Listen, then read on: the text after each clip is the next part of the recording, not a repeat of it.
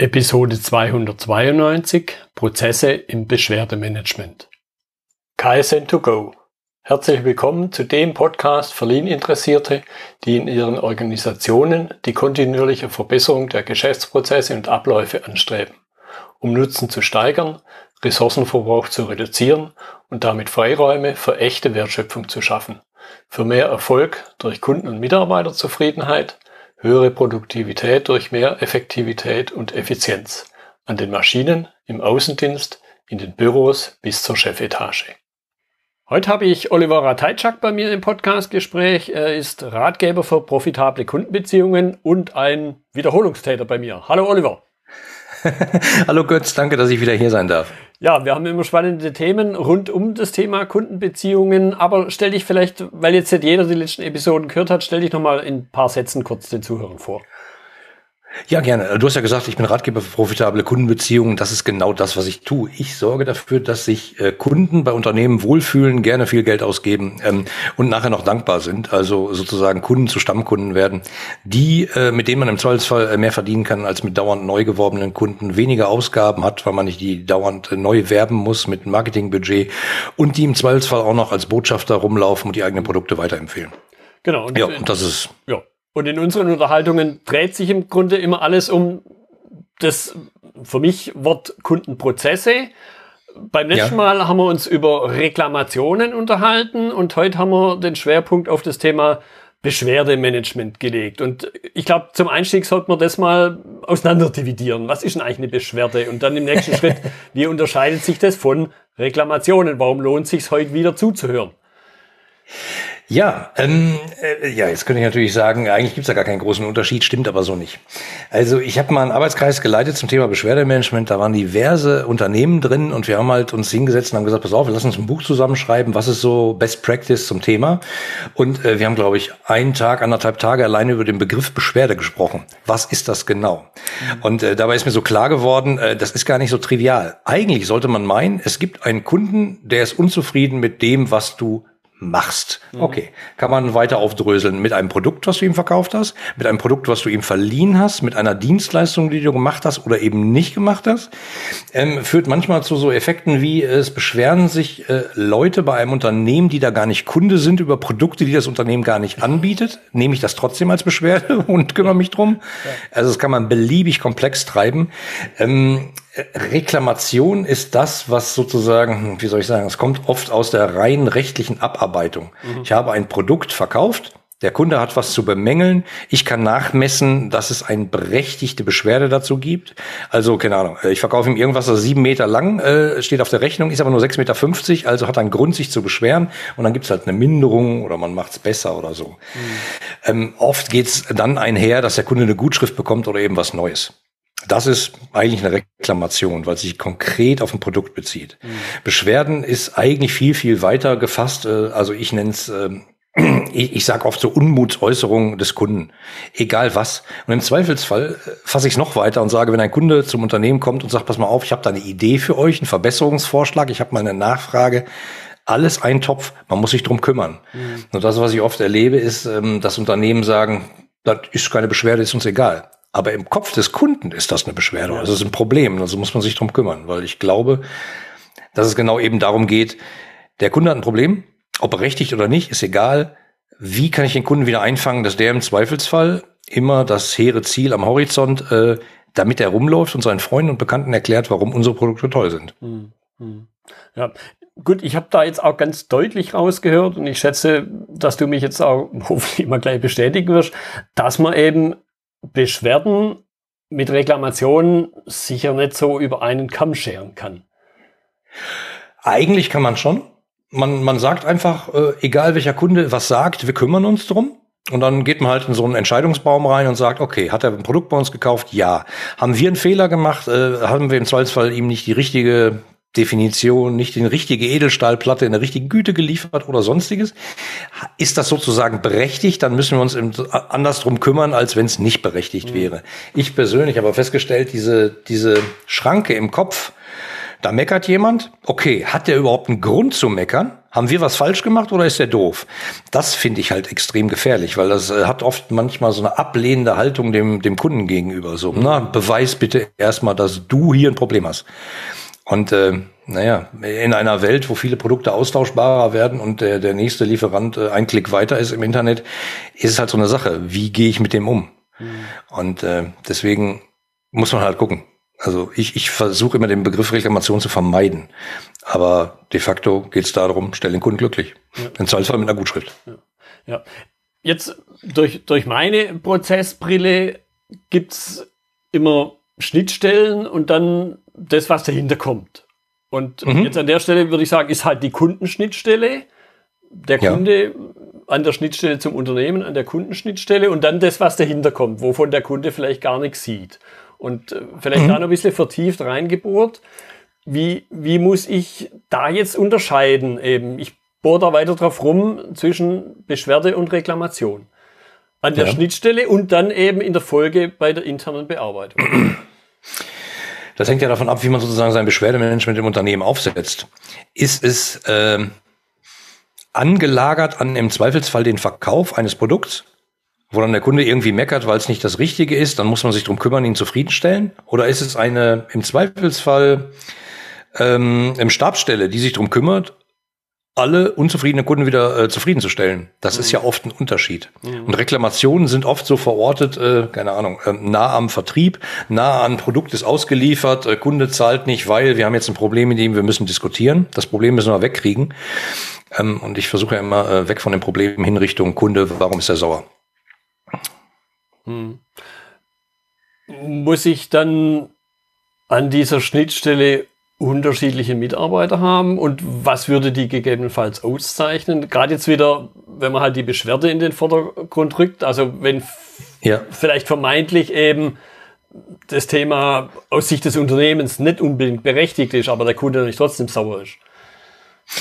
Ähm, ich habe diverse Beschwerdemanagementabteilungen gesehen, begleitet, aufgebaut, äh, betreut und ich habe die verschiedensten Leute kennengelernt und die, die eigentlich den richtig guten Job gemacht haben, waren fast die wertvollsten Unternehmens und äh, Mitarbeiter des Unternehmens.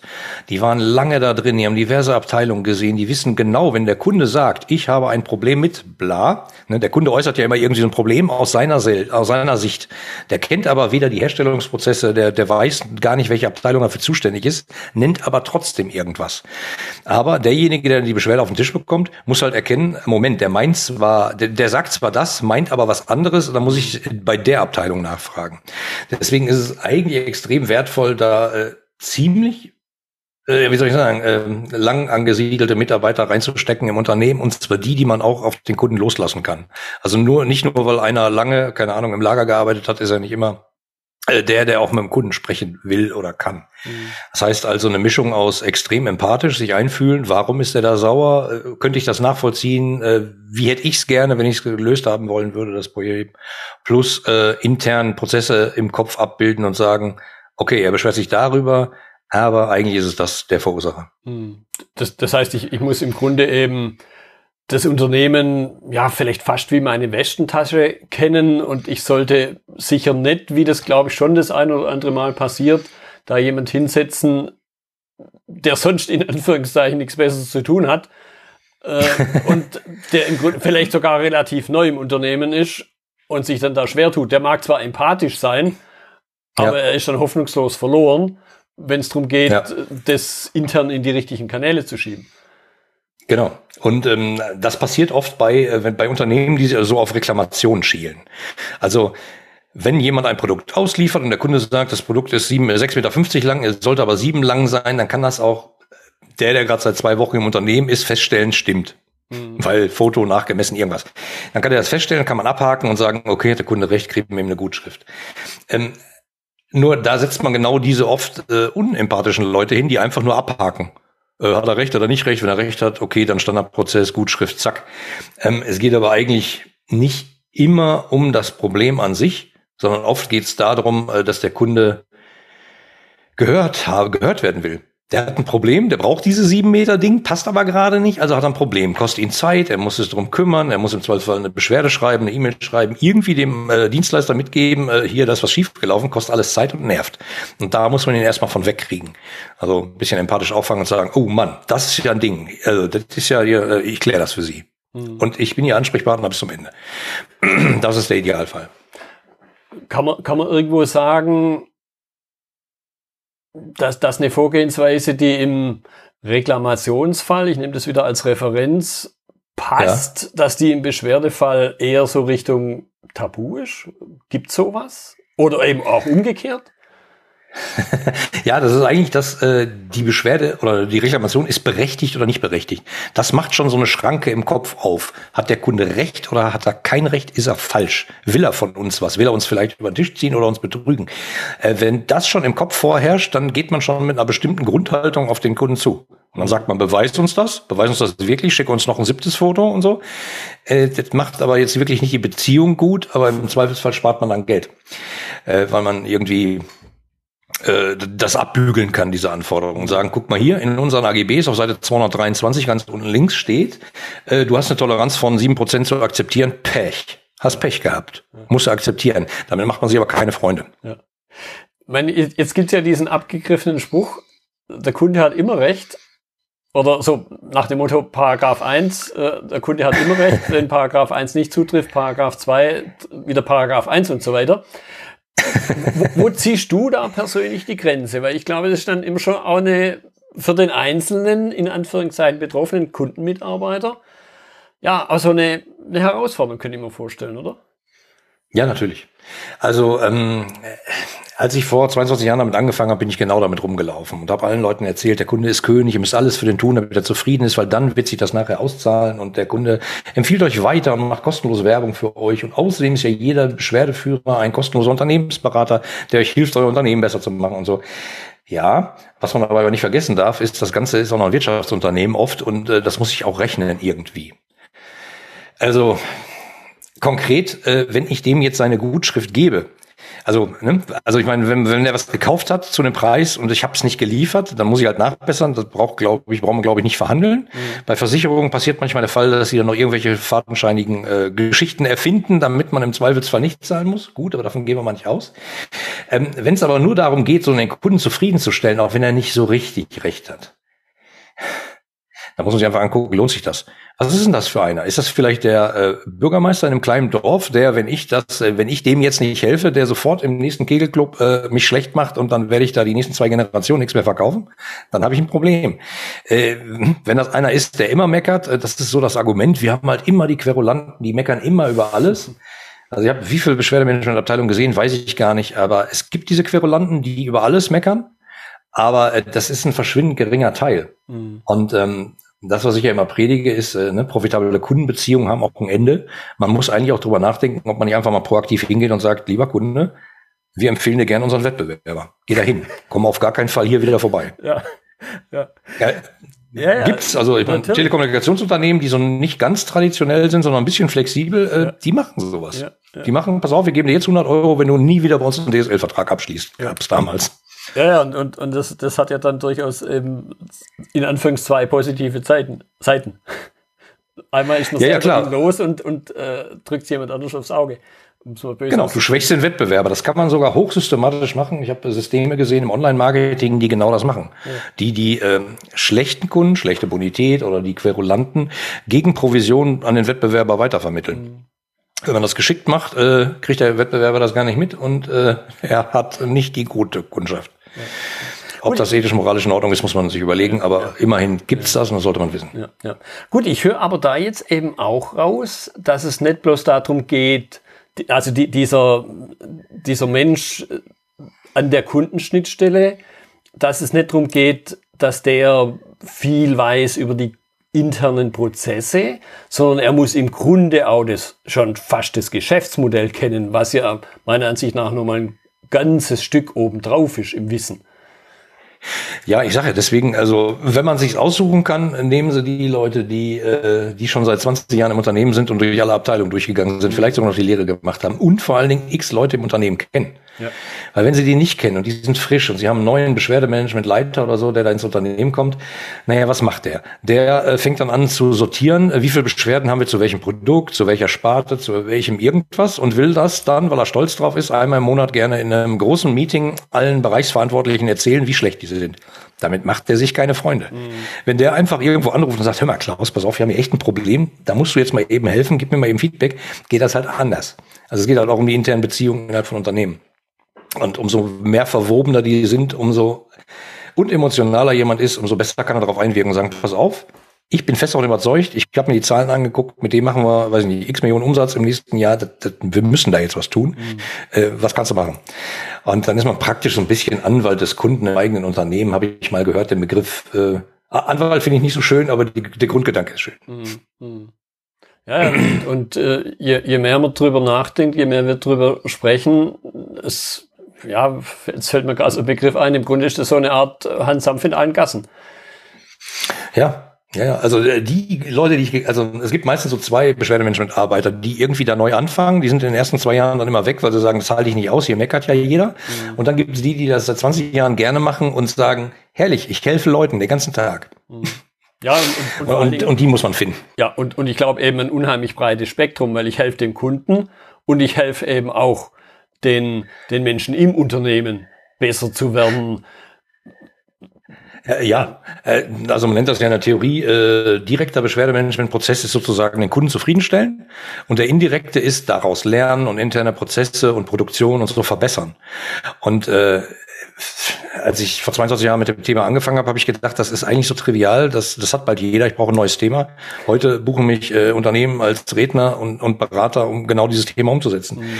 Also das ist halt nicht so trivial. Oft ist klar, der Kunde meckert, wir müssen ihn zufriedenstellen. Aber dass man da systematisch daraus lernt, das passiert noch viel zu selten. Ja. Und da könnte ich schreien, weil das, das ist bares Geld. Ja. Also ich meine, brauche ich dir nicht erzählen. Ne? Prozessverbesserung kann man im Zweifelsfall äh, einen Euro dran schreiben und dann ist jedem klar, das haben wir damit verdient. Ja. Gut, genau den, den Punkt möchte ich jetzt ein bisschen vertiefen. Da gibt's auch wieder so eine platte Aussage. Vielleicht ist sogar aus, aus unserer letzten Episode raus. Reklamationen sind Chancen, eben einen positiven Eindruck zu hinterlassen. Kann man das jetzt genau. eins zu eins auf Beschwerden übertragen? Oder gibt's da Unterschiede? Äh, und, und was sind die Unterschiede? Ähm, eigentlich kann man das eins zu eins übertragen, weil jeder Kundenkontakt ist eine Chance, einen guten Eindruck zu hinterlassen. Mhm. Ähm, äh, wie soll ich sagen? Also das ist halt ein extremer Wettbewerbsvorteil, wenn man das einmal verstanden hat. Wenn ich einen Beschwerdemitarbeiter habe, ähm, wir haben das bei mehreren Unternehmen umgesetzt, äh, die helfen den Kunden manchmal, das Problem loszulösen und verkaufen ihnen gleich das nächste Produkt. Und es gibt tatsächlich interne Rankings bei den zwei Kunden, an die ich jetzt gerade denke, wo steht sozusagen, das waren die Beschwerden und diese Umsätze haben wir zusätzlich generiert, weil wir mit dem Kunden im Gespräch waren und ihm ein gutes Gefühl gegeben haben. Und das ist halt die Königsdisziplin. Also sozusagen, Kunde kommt an, ist sauer, du drehst ihn um, löst sein Problem und sagst, pass mal auf, langfristig, guck mal eben hier, dieser neue Tarif würde besser passen und außerdem diese Maschine hier, guck mal. Mhm. Das ist halt ein Vertrauensthema, ne? Und, und klassisches Geben und Nehmen. Äh, der, der Dienst, der, der Mitarbeiter hat mir geholfen. Das ist ja nett. Also, wie kann ich dem denn helfen? Ach, guck mal. Mhm. Hört sich doof an, muss man auch nicht ausnutzen. Aber ähm, mit vielen Leuten, mit denen ich darüber spreche, ähm, also Unternehmen, die das eben nicht so machen, die sagen, Kundenservice ist Kundenservice und der, der macht den Kunden zufrieden. Und es gibt zusätzlich noch Vertrieb, mit denen wollen wir aber nichts zu tun haben, weil die ziehen den Kunden immer über den Tisch. Das ist schwierig. Äh, ich glaube, das geht Hand in Hand. Und äh, man kann dem Kunden auch was verkaufen und ihm damit was Gutes tun, weil es löst im Zweifelsfall das Produkt ein Problem, was er noch zusätzlich hatte. Mhm. Und das kriegt man raus, indem man öfter mit ihm spricht. Ja, und ich, gerne auch, und, und gerne auch bei einer Beschwerde oder Reklamation. Ja. Und, und ich glaube, je nachdem natürlich hängt sicher davon ab, was für eine Leistung ich anbiete, sei es Produkt oder Dienstleistung. Aber unter Umständen kann ja der, der Kontakt im Beschwerdefall viel intensiver sein wie im, wie im normalen Kauffall, wo ich vielleicht in einem anonymen Webshop irgendwo unterwegs bin. Genau, Kreditkarten eingegeben, zack, fertig und dann kommt irgendwann ein Paket, äh, man hat das dann, packt das dann aus, schmeißt den Karton weg, die Rechnung ist beim Steuerberater und äh, wenn dann nachher der Nachbar fragt, äh, wo ist denn das gekauft, sagt man, weiß jetzt auch nicht. ähm, genau, das ist das Problem. Wenn man sich aber beschwert hat, weiß man sehr wohl, dass im Zweifelsfall der Herr Müller bei der Firma so und so war. Und äh, da war ich aber sauer und dann habe ich den angerufen, zusammengeschissen und dann hat er das Problem gelöst. Das war ich gut. Ja. Das ist halt, wir sind alle Menschen, ne? Und auch wenn die Leute immer sagen, B2B ist das anders als B2C, ich behaupte ja nein. Menschen kaufen von Menschen und äh, wenn die Beziehung gut ist und man sich wohlfühlt, dann geht da viel mehr. Und auch wenn, keine Ahnung, ich verkaufe jetzt Meerwasserentsalzungsanlagen, dann weiß ich, dieser Kunde kauft wahrscheinlich in nächsten halben Jahr keine neue, weil das ist ein Riesenprojekt. Aber vielleicht redet er gut über mich. Vielleicht äh, lässt er mir ein Testimonial da, mit dem ich dann werben kann und so. Und das sind halt genauso Punkte, wo man sagen kann, guck mal, ich habe dir gerade was Gutes getan, ich habe da noch eine Frage. Hm. Ja, und ich glaube, das ist dann durchaus auch der Punkt, wo man jetzt Digitalisierung nicht so über einen Kamm scheren darf. Weil natürlich tendenziell ein bisschen naiv und, oder ein bisschen vereinfachend ausgedrückt natürlich in der Digitalisierung der, der Mensch im in der Interaktion, möchte ich es mal ausdrücken, immer stärker in den Hintergrund rückt, weil vielleicht da mhm. irgendwie zwei Systeme sich miteinander unterhalten. Ich hatte jetzt äh, vor ganz kurzem, die Episode ist noch gar nicht online, da haben wir uns über IoT und ähnliche Dinge unterhalten mhm. und über automatische Systemprozesse, äh, Systembestellungen raus, wenn halt irgendwo ein Bestand unterschritten wird. Da ist kein mhm. Mensch mehr dran beteiligt. Jetzt, nee, dass, dass sich die zwei Maschinen als, gegenseitig. Äh, als der Rahmenvertrag aufgesetzt wurde, da waren Menschen genau, beteiligt. Genau. Und da geht's, ne, wie sympathisch bist du mir, wie ziehe ich dir das Hemd aus, äh, gehe ich noch zwei Cent drauf oder runter. Ja. Und da spielt halt die Musik. Nachher, dass die Maschinen miteinander reden, ja, das machen die halt. Gut. Genau. Aber ja, vorher. Und, und wenn halt dann irgendwas schief läuft, wenn die Maschine ausfallen sollte, mal vom Ausfall an sich abgesehen, dann ja. muss ja wieder der Mensch aktiv werden und halt dem Ding eins hinter die Ohren geben, vielleicht sprichwörtlich, damit es ja. wieder läuft. Und dann hat vielleicht auf der anderen Seite eben auch wieder ein Mensch reagiert und gemerkt, hey, da kamen die Sachen nicht so, wie sie kommen und jetzt redet man mal miteinander. Ja, und im Zweifelsfall, äh, ne, auch im B2B, da ruft die Sekretärin verzweifelt an, weil sie gerade von ihrem Chef einen Einlauf gekriegt hat, äh, weil der total sauer ist, dass irgendwas nicht funktioniert. Dann ist die halt geladen, versucht das weiterzugeben und schnell aus der Situation rauszukommen. Wenn dann ein empathischer Mensch auf der Gegenseite sagt, ach du heiliges Kanon, pass mal auf, ich sorge jetzt dafür, dass mein Vorstand mal eben bei deinem anruft und äh, das kurz klärt und im Hintergrund kläre ich das für dich. Mhm. Das hat doch einen riesen Hebel. Und im Zweifelsfall sprechen plötzlich Vorstände miteinander. Wer weiß, worüber, vielleicht reden die über Fußball, vielleicht über das nächste Geschäft. Ja den Kontakt, den sie vielleicht sonst nie gehabt hätten im Tagesgeschäft. Eben, ja. genau. Und, und ne, also ich meine, das Gute ist beim Beschwerdemanagement, äh, da muss man gar nicht viel für machen. Man muss nur schlechte Arbeit leisten und warten. Also die ja. kommen ja von alleine ins Haus. Das wollte ich gerade also, sagen, genau. Ja. man muss, man muss gar nicht proaktiv Vertrieb machen im Extremfall. Ja, ja, äh, und das ist halt das, was, wo ich immer so rumlaufe. Ne? Ich habe ja gesagt, profitable Kundenbeziehungen und da steckt halt das Wort Beziehung drin. Mhm. Das, was aber die letzten 20 Jahre auch falsch verstanden wurde, kommt halt aus dem amerikanischen CRM, Customer Relationship Management. Und ich habe oft beobachtet, dass viele Unternehmen sich immer auf Management fokussieren. Also sowas wie Prozesse, KPIs, eingehalten, ja, nein, überschritten oder auch nicht. Aber dieses Beziehungsthema strapaziere ich halt so, weil ich fest davon überzeugt bin, Menschen kaufen wollen Menschen und wenn man sich wohlfühlt oder man keine Angst davor hat, wenn man da irgendwo anruft, weil man sagt, der hilft mir, der hat im letzten Auge geholfen, jetzt habe ich ein Problem, ich rufe da mal eben an. Ja. Und im Zweifelsfall ist es besser, wenn ich weiß, da ist der Thomas an der anderen Seite, als wenn ich weiß, da ist irgendein anonymes Callcenter, was vielleicht in Indien mir hilft. Ja, oder, oder nicht. Oder, oder im Extremfall ein Bot. Und jetzt kommt mir gerade dieser Turing-Test, äh, weiß nicht warum, in den Sinn, wo also, ja. wie stelle ich fest, dass an der anderen Seite ein Bot sitzt? Und also mir geht so, bei den Bots, zumindest die, die es aktuell zu geben scheint, äh, merke ich es nach dem zweiten Satz spätestens, dass da kein Mensch sitzen kann.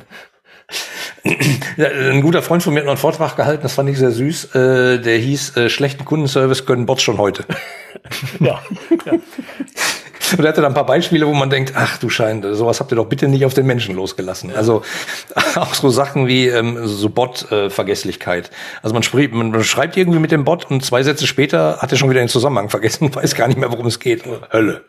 Das macht einfach keinen Spaß. Ja, da, da, da könnte man dann immer mal wieder in, ich glaube, Eliza hieß dieses, dieser, dieser Psychiaterbot, möchte ich es mal nennen. Ah, das, Der ist ja auch schon Jahrzehnte alt. Ja, ja, ja, ja. Ähm, ja, und wie soll ich sagen? Woher kommt das? Ganz einfach, indem man Kundenservice oder Beschwerdemanagement als Kostcenter sieht. Hm. Die verursachen Kosten, weil die machen immer nur Gutschriften und äh, die, die telefonieren teuer und so, ist ja blöd. Ist aber Quatsch im Zweifelsfall binden die den Kunden und sorgen für Umsatz. Und äh, der, der Schlüssel bei allen Projekten, die ich gemacht habe, war immer dafür zu sorgen, dass die Leute, die Mitarbeiter, die da arbeiten, verstehen, wir machen Gewinn hier für den Laden. Wir sind ein Profit Center. Mhm. Und wir können es im Zweifelsfall auch nachweisen, weil nach dem Gespräch ist im Zweifelsfall die Kundenbindung hochgegangen, der ist länger geblieben als der Durchschnitt, der hat mehr gekauft und so.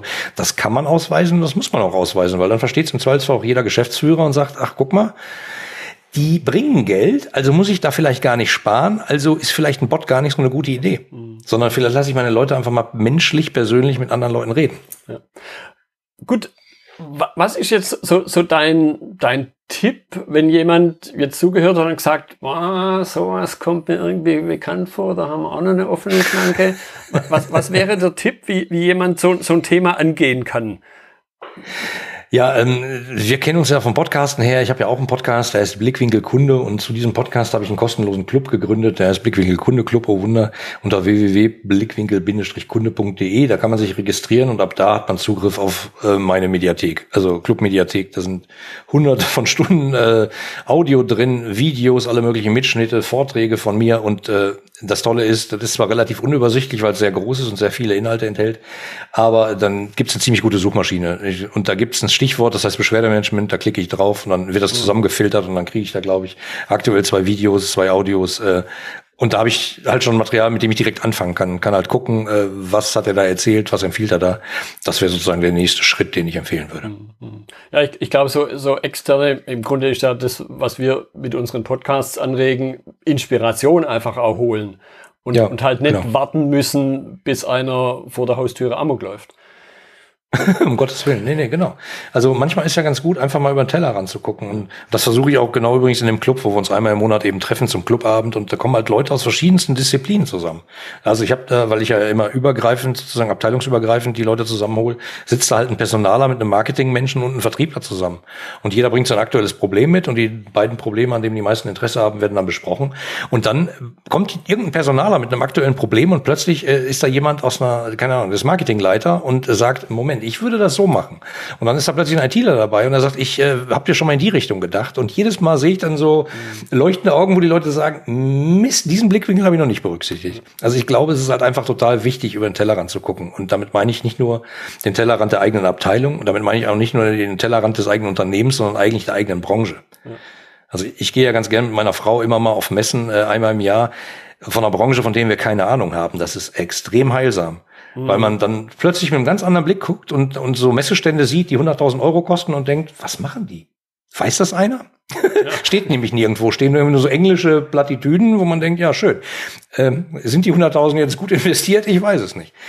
Ähm, ja, also Blick mal Tellerrand, sehr gerne.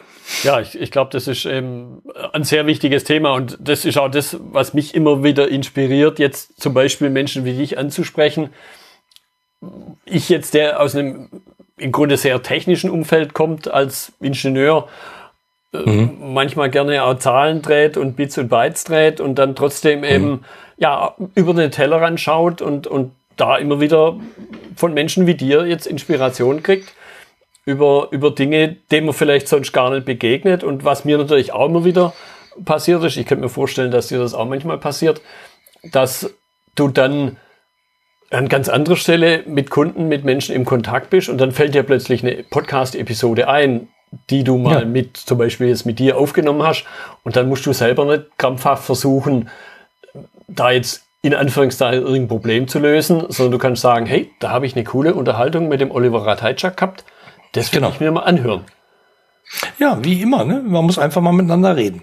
Und äh, man muss sich halt auch nur die Zeit dafür nehmen. Äh, zu Corona- und Homeoffice-Zeiten sind viele Leute nicht Auto gefahren. Äh, das war dann halt im Podcast wahrscheinlich mhm. schwierig, weil scheinbar viele Leute im Auto hören. Aber es ist so einfach. Ich habe mal zehn Minuten Zeit. Ich gebe mal irgendein Suchwort, was mich gerade interessiert, äh, in meinem Podcast-Player ein und guck mal, was da kommt. Und da kommen oft spannende Dinge. ich meine, ich weiß ja, mit welcher Leidenschaft du das betreibst. Ich habe jetzt irgendwie 142 Folgen, ist ja auch schon ein bisschen was. Ähm, und das machen wir ja nicht, weil wir irgendwie denken, äh, die Leute kommen uns dann gerannt, sondern im Zweifelsfall habe ich einfach ein Problem oder denke irgendwie, das ist so cool, dann möchte ich, das möchte ich mitteilen. Und, und wenn die Leute das hören und sagen, äh, oh, da habe ich noch gar nicht drüber nachgedacht, dann haben wir es doch erreicht, was wir wollen. Genau, genau. Ja, ja, das war ein schönes Schlusswort, Oliver. Ich danke dir definitiv wieder für deine Zeit, für ein spannendes Thema. Gerne. Gerne. Danke dir und bis bald. Das war die heutige Episode im Gespräch mit Oliver Ratajczak zum Thema Prozesse im Beschwerdemanagement. Notizen und Links zur Episode finden Sie auf meiner Website unter dem Stichwort 292. Wenn Ihnen die Folge gefallen hat, freue ich mich über Ihre Bewertung bei iTunes. Sie geben damit auch anderen Lean-Interessierten die Chance, den Podcast zu entdecken. Ich bin Götz Müller und das war KSN2Go. Vielen Dank fürs Zuhören und Ihr Interesse. Ich wünsche Ihnen eine gute Zeit bis zur nächsten Episode. Und denken Sie immer daran, bei allem, was Sie tun oder lassen, das Leben ist viel zu kurz, um es mit Verschwendung zu verbringen.